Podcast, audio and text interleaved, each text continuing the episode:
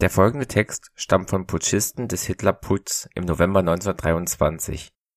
Beginn des Zitats Proklamation an das deutsche Volk Die Regierung der Novemberverbrecher in Berlin ist heute für abgesetzt erklärt worden. Eine provisorische deutsche Nationalregierung ist gebildet worden. Diese besteht aus General Ludendorff, Adolf Hitler, General von Lossow, Oberst von Seisser. Ende des Zitats.